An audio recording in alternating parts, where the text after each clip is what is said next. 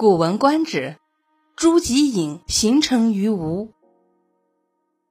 这是一个发生在春秋时期的故事。故事的主角朱吉隐是越国五大夫之一。此人文武双全，能言善辩，通晓军事，是越国的顶级人才。话说有一年，吴王夫差率领着大军前来讨伐越国。越王勾践也带领人马准备迎战。当时吴越两国实力相差悬殊，这次对战有军事常识的人一眼就能看出越国几乎没有胜算。面对如此情形，越国大夫文种对越王勾践献了一条计谋。这条计谋非常凶险，完全是在赌命。文种也是没办法。因为如果赌，还有一线希望；如果不赌这一把，越国必亡。文种说道：“吴越两国谁胜谁亡，得看老天爷的意思。大王不要急于去打。吴国有伍子胥和华登，他们训练出来的军队就没有打过败仗。他们的军队里如果有一个人善于射箭，这人就会训练出成百上千的神箭手。”这样的军队是不可战胜的。人要做一件事情，必须有成功的把握才去做，不能轻易拿命去拼。现在既然知道打不赢，我们就不去打，请大王保全兵力，严守阵地，然后派一个有胆识的人去向吴国求和。求和的语言一定要谦恭卑微，谦卑到能让吴国军民高兴。让吴王夫差内心膨胀。咱们现在占一卦，如果老天爷要放弃吴国而不是我们，那么吴王夫差就会同意我们的议和请求，同时他会非常看不起我们，内心会鄙视我们。但这正是我们想要的效果。吴国上下肯定会日渐骄狂，他们不会满足眼前的胜利。肯定要去中原和那些诸侯国争霸，他们会到处开战，搞得百姓疲惫不堪。如果再遇上粮食欠收，到那时我们便可以稳稳当当灭了吴国。文种说的其实就是骄兵之计，他让越王勾践投降，以此换取吴国上下的骄狂自大。文种判断。吴国在骄狂的心态下，一定会到处攻伐，吴国的国力必定会因此下降。届时再借助天灾，最后的胜利就是属于越国的。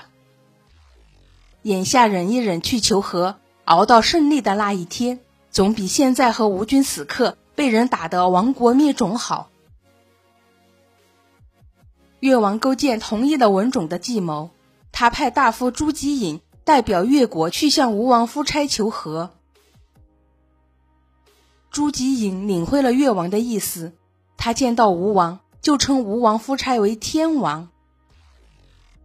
朱吉隐用近乎谄媚的表情说道：“敝国君主勾践派遣小臣朱吉隐前来，小臣不敢公然献上玉帛，在天王驾前行礼，只好冒昧的私下对天王左右的官员说：从前。”越国不幸冒犯天王，天王亲自出动谕旨，本来打算灭我勾践，然而又宽恕了我们。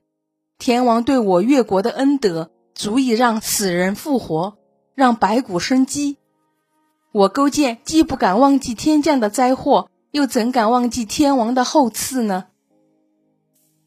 朱吉隐说的“越国不幸冒犯天王”，是指前几年。吴王夫差的父亲在攻打越国的战争中负伤去世的事情，夫差正是为了报仇，才率领大军来攻打越国。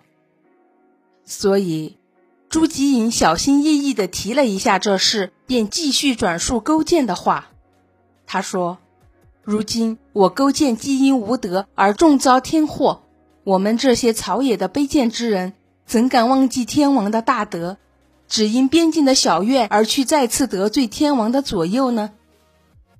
勾践已经亲自承担重罪，率领着几个老臣在边境上磕了响头。天王为了解下情，因此勃然大怒，出兵讨伐。越国本来就是向天王称臣进贡的诚意呀，天王不用鞭子驱使他，却让您尊贵的将士屈尊来执行讨伐，更使越国不安呢。因此，勾践请求盟约，今送来一个嫡生的女儿，让她在天王的王宫拿着簸箕扫帚，还送来一个嫡生的儿子，捧着盘子和脸盆，随同侍卫们服侍天王。春秋两季向天王的府库进贡，绝不敢丝毫懈怠。天王何必御驾亲征？这本是天子向诸侯征税之礼呀。老话说：“狐狸埋一块肉在地里，准备又扒出来，这是劳而无功。”如今天王既然已经扶植了越国，您的英名已经传遍天下，倘又消灭他，天王岂不是也劳而无功？如何使四方的诸侯信服吴国呢？因此，命我下臣把话说清楚，请天王在利和义两方面多加权衡。朱吉隐一面拍着马屁，一面把越国求和的条件说了。勾践会将一对亲生儿女送到吴王跟前打杂听使唤，每年还要在春秋两季向吴国进献贡品。这样的礼遇，就算是周天子向诸侯征税，也不过如此了。这就是朱姬隐行程于吴，行程这里是请求讲和的意思，连起来就是朱姬隐向吴国求和。